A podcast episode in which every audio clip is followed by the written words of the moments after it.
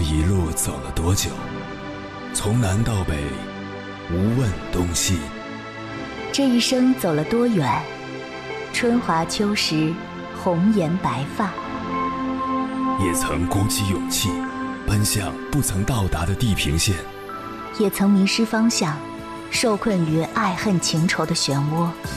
当夜幕降临，一切归于沉寂。有人正迎着月光，踏遍千山万水，为你而来。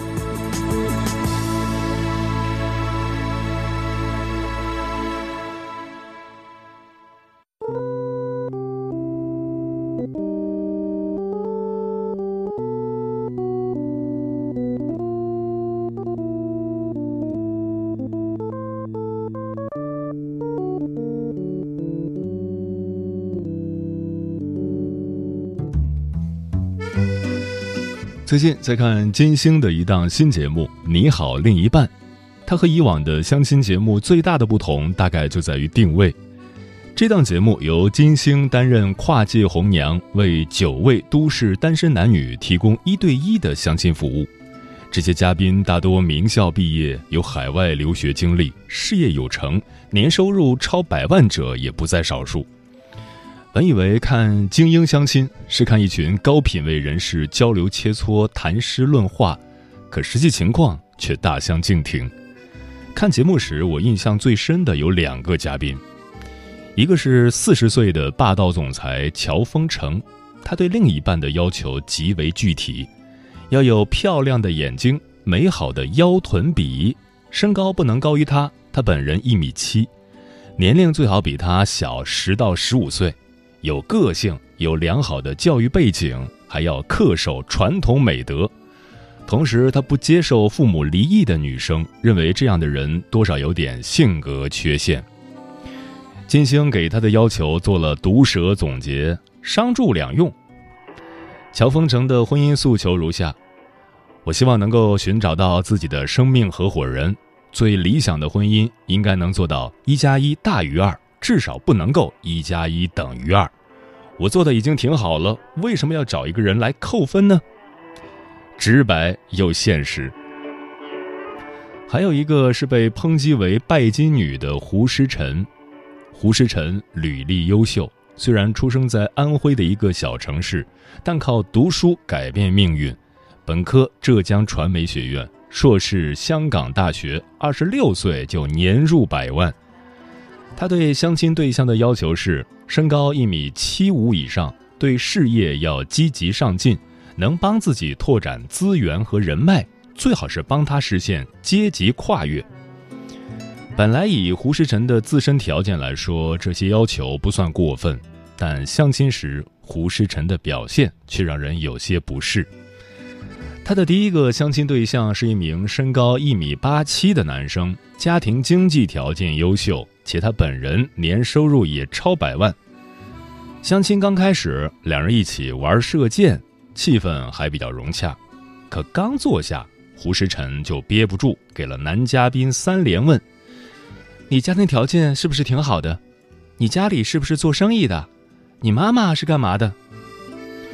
过于功利性的问题让男嘉宾尴尬不已。从这时起，气氛就慢慢变了。见面过后，胡世辰给金星打电话，表示自己很满意对方，想再接触一下，可男方拒绝了。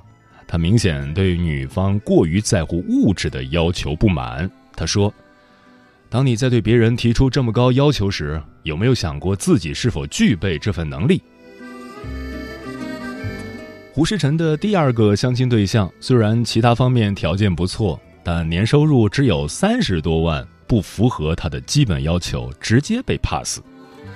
接着，金星又给他约了一个清华毕业的男生，可这次轮到男方拒绝见面了，因为男方认为自己的圈子都是九八五、二幺幺毕业的人，胡诗辰的本科学历太低。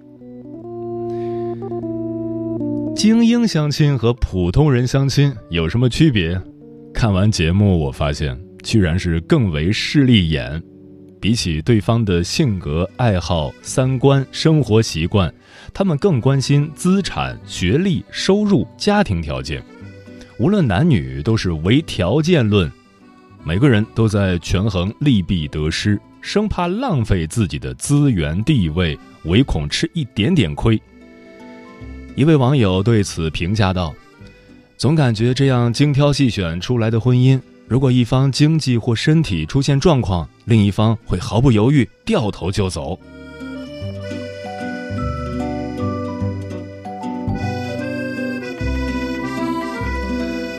凌晨时分，思念跨越千山万水，你的爱和梦想都可以在我这里安放。各位夜行者，深夜不孤单。我是迎波，绰号鸭先生，陪你穿越黑夜，迎接黎明曙光。今晚跟朋友们聊的话题是：相亲到底是看感觉还是条件？这年头，随手抓几个年轻人就能开一场相亲吐槽大会。遇到奇葩无话可说，条件不好没有感觉，结婚又不是交易，于是家人介绍的相亲对象你迟迟不肯去见，公司学校的相亲联谊你不愿去参加，各种婚恋平台你也嗤之以鼻。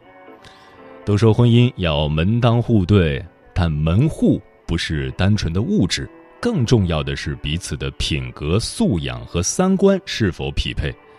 把爱情谈成了生意，把标准奉为圭臬，婚姻才真正让人感到害怕。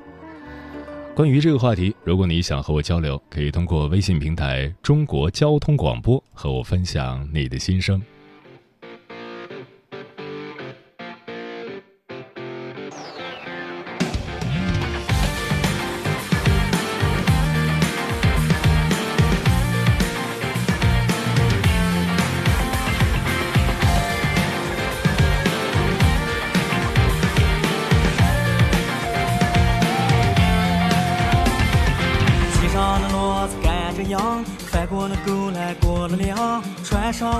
新衣裳，去见我心上的姑娘。她家的路离我还很长，让我走了个半后晌。累得个骡子喘不过气，我心里都高兴的吊儿郎当。喝上了二两酒，炖上了一锅肉，你爹要是不同意，咱就去啃两头。拿上了鸡精面，添上了二斤油，你妈要是不同意，干脆。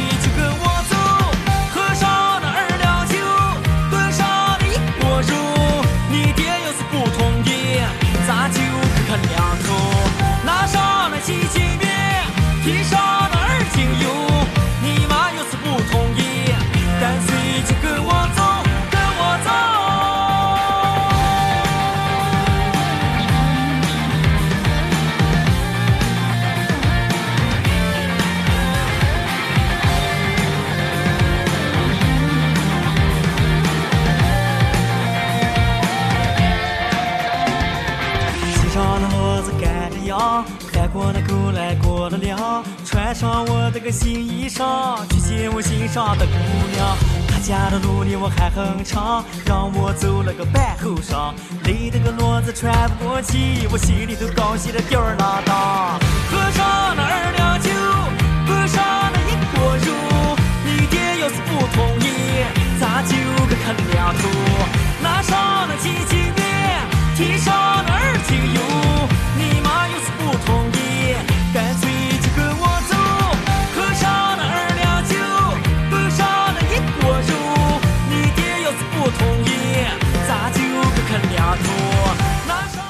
相亲在很多年轻人眼中是个又想吐槽又无可奈何的事儿。有的人在相亲中一无所获，接连遇到奇葩，被打击了信心；有的人毫无兴趣，却被父母每周强迫相亲；还有的人把相亲当做一场面试，每次都总结自己的不足，最后收获了属于自己的那份爱情。换一个方向去想，如果你是诚心实意想找对象结婚，并且能遇到靠谱的介绍人牵红线，他相亲的效率还是最高的。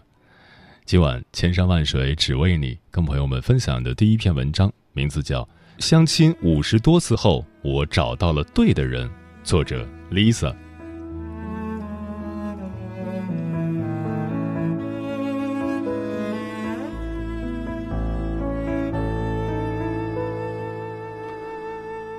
我出生在一个传统的上海家庭，顺利的升学毕业，找到工作。平时喜欢看剧、读书，周末和闺蜜相聚谈天说地。刚工作的头几年，爸妈倒是很少提起找对象的事儿，顶多是家庭聚会的时候，亲戚朋友们出于关心问两句。二十七岁那一年，我妈眼看我还没情况，便开始有意无意的试探：“今晚出去和谁吃饭呀？有没有男孩子？”朋友的儿子刚从国外回来，你们要不要认识一下？就连出门买菜，他也绝不放过和身边阿姨们交流的机会。一有年纪合适的人选，便会建议我去见一见。不过心急归心急，我爸妈还是很尊重我自己的意见。在了解到男孩子基本情况的时候，也会按照我的要求来把关。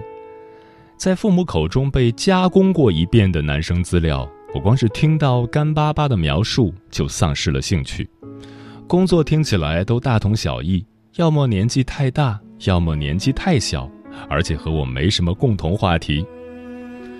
我真正意义上的相亲生涯是从办公室里小姐妹们的介绍开始的。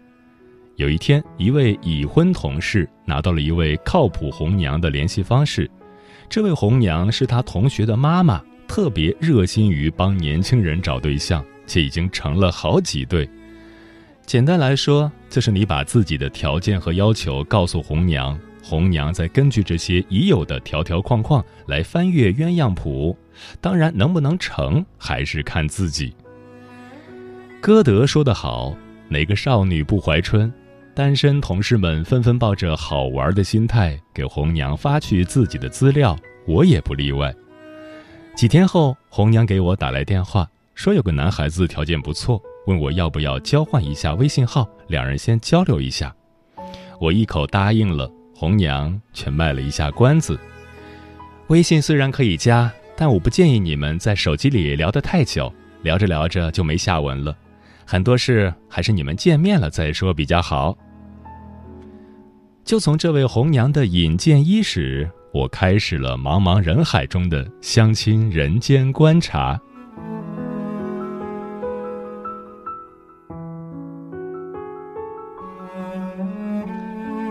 在一年里，我相亲了十多次，虽不算是大户，但形形色色的男孩子算是见了不少。上文红娘口中条件不错的男孩子，先称他为男生 A。我们约在某个工作日下班后的徐汇日月光商场。见面之前，男生 A 给了我三个餐厅选项，分别是中餐、日本料理和西餐，我便选了自己比较喜欢的日本料理。一顿饭吃下来，我们聊了工作、日常和爱好，感觉没擦出什么化学反应，但我却从中发现了一些令人不满意的蛛丝马迹。他随口说起这个吃饭的地方离他家很近，但这么一说，我就觉得他有点只图自己方便。毕竟我公司晚高峰挤地铁坐过来也得好几站呢。最后分别时，他的举动也让我觉得有点不太绅士。吃完饭下楼，我主动问他怎么回去，他说：“我家很近，坐个公交车就到了。”丝毫没有要送一下我的意思。另一位男生 B 用他高超的学识给我上了一课。一开始吃饭的时候，气氛还很融洽。当我说到自己的工作有时会出差去国外时，男生 B 突然放下筷子问我：“那你英文应该很好喽？过了几级？”他那个严肃的表情看着我，我当时就觉得瞬移到了面试现场。虽然也回答了他，但总觉得怪怪的，不太舒服。后来为了缓解尴尬，我便主动把话题往日常爱好方面引。我平时爱看日本文学，就分享了几本在国内知名度比较高的小说。男生 B 却完全不接茬，开始自顾自地说一些非常专业晦涩的书籍名字，一度再次冷场。感觉他就是故意说这些我不知道的事情。我当时心想，你真要是感觉不好，不如就多给对方个台阶下，弄得彼此都尴尬，真的很无趣。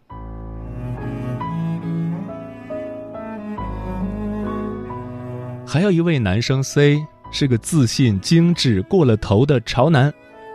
我见到他的第一眼，他头发梳得锃亮整齐，一身看起来价格不菲的西装，搭配了一双当年很流行的亮闪闪的高帮铆钉球鞋。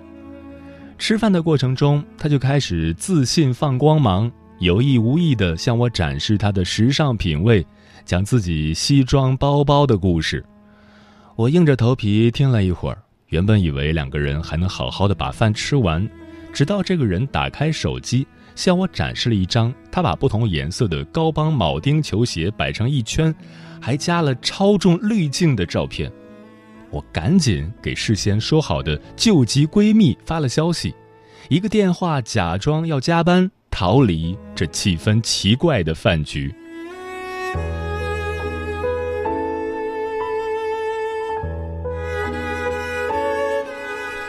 我的二十七岁就这么在相亲中过去了。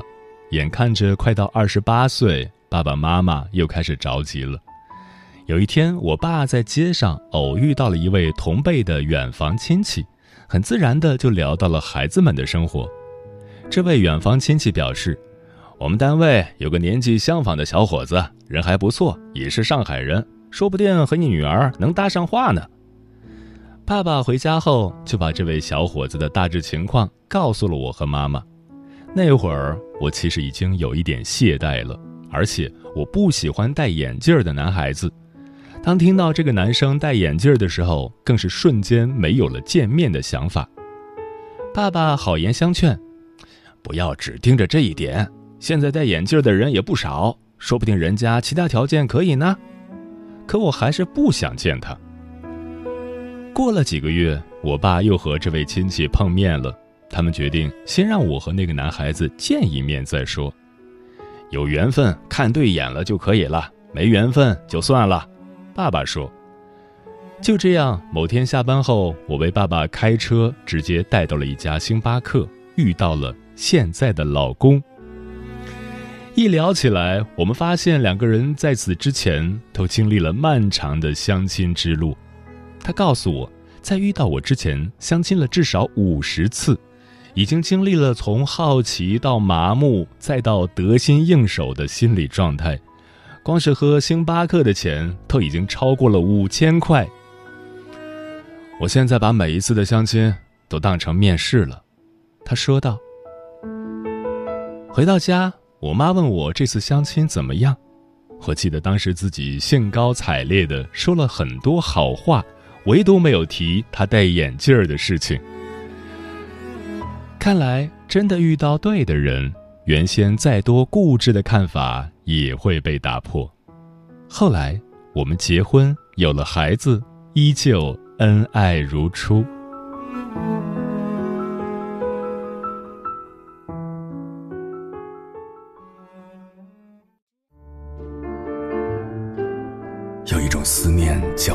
秋水，有一种记忆叫刻骨铭心。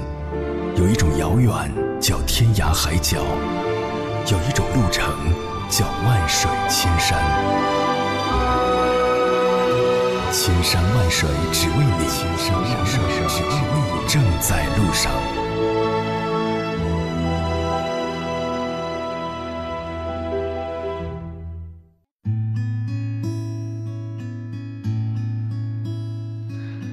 感谢此刻依然守候在电波那头的你。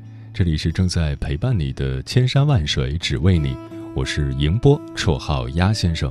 我要以黑夜为翅膀，带你在电波中自在飞翔。今晚跟朋友们聊的话题是：相亲到底是看感觉还是条件？蒙琪琪说，身为大龄剩女，独自出去相亲回来的时候，总被家人问对方工作怎么样，工资多少，买房没有。我说我没问这些呀。家人说：“不问这个，你问什么了？”我说：“聊话题，听说话，观行为，看对方人品如何，素质怎样，三观是否一致。我要看这些呀。我认为这些才能真的决定两个人是不是能一直走下去。” Jessica 说：“一直觉得相亲只是一种认识人的方式，后续如何就看你们对彼此的感觉。”确实是一件撞概率的事，况且工作之后圈子真的很局限，没必要排斥相亲。不来电，拜拜，有请下一位；来电就再进一步了解了解，还是会有甜甜的恋爱的。因为我就是通过相亲认识的，我老公还是个浙大学霸。枫叶轻飘说：“一见如故很容易，来日方长却很难。遇见只是个开始，懂得珍惜才能久伴。在现在物欲横流的时代里，相亲也成了不可避免的现象。在相亲过程中，很多人都有着不同的因素，有父母的安排，也有朋友之间的相互介绍。至于一些物质条件、家庭背景、学历要求、工作能力，每个人都有自己不同的标准。”甚至有些人会随着相亲时自己的感觉去寻找一个自己喜欢的人。漂浮的云说：“我从小就向往那种一见钟情、至死不渝的忠贞爱情，但生不逢时，被介绍给了一个渣男，害苦了我。所以我觉得相亲一定要门当户对，有共同语言，有理想抱负，有上进心。”像那种混吃等死、没文化、没教养的人，绝对不可以。烈日灼情说：“我妈说，无论怎样相识并不重要，重要的是对方心里有你。”现在年轻人都喜欢发朋友圈，如果对方的朋友圈承认你，他的兄弟朋友都知道你，他愿意把你带回家见父母，愿意给你所有你想要的安全感。这样的人才值得你去托付终身。他就是有家财万贯，心里没有你，你跟一个生育机器有何区别？也可能他外面有人，心里觉得你才是那个小三儿。我的女儿不要求大富大贵，嫁个有钱人，能找一个有十块给你花九块的人就行。我想起了一首歌，女朋友要带回家。我想等我有中意的男孩子了，我也会把他。昭告天下，妈妈是过来人，说法非常有道理。风林说，相亲只是认识朋友的一种方式而已，又不是一定要有结果。而且通过相亲可以认识到自己在别人眼里的分量，所以我会以平和的心去对待，不期待也不排斥。我对相亲对象有一定的条件要求，物质条件不是必须的。起码教育背景要大体相当，人品好、成熟稳重，最重要的还是三观一致、相处舒服。兴趣爱好不一定相同，但是彼此能够接纳和尊重对方的喜好，不诋毁和贬低对方的生活习惯。总之，我不会游戏人生、游戏爱情，我会真心对待那个爱我以及我爱的人。上善若水说：“说到底，婚姻只是一种个人选择。有人愿意在财富地位上门当户对，也有人愿意找到精神上的共鸣。以后的日子也都是如人饮水，冷暖自知。选择不同，结果不同，都是自己承担。差别只在于能不能承担得起。”很多人惧怕或者抵触相亲，觉得爱就应该在生活中自然而然的发生。这么想也不是不对，但大家现在生活工作都很忙，很多人接触异性的机会非常有限。如果有合适的机会可以认识异性，完全可以按照自己的心意去争取一下。对的人一定会有的。城市这么大，说不定在某一次的相遇和交流中。就找到了彼此。嘿，最近瘦了不少，在减肥，体态变得挺美，累不累？听说看到半夜，你有的卡姿兰大眼，遮不住你的黑眼圈。嘿，最近是过得很累，三点睡。你可记得曾经我多早睡？没有美容胶水，肤白貌美无所谓，失眠早已深有体会。歌写的烦了，都是爱谁烦了？问一问你的情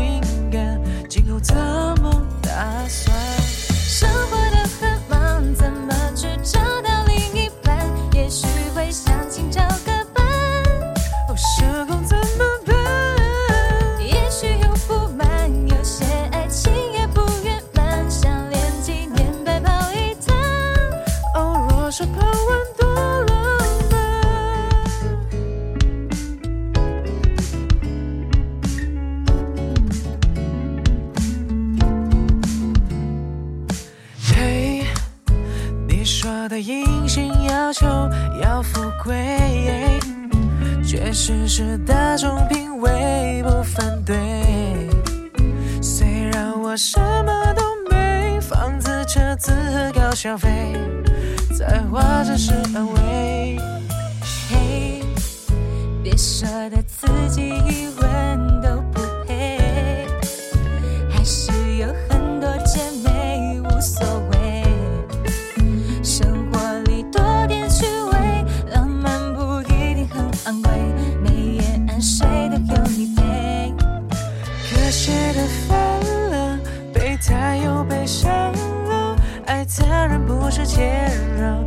就再看看。生活的很忙，怎么去找到另一半？也许会相亲找个伴，社恐怎么办？也许有不满，就像爱情都不圆满，想连体面白跑一趟。若是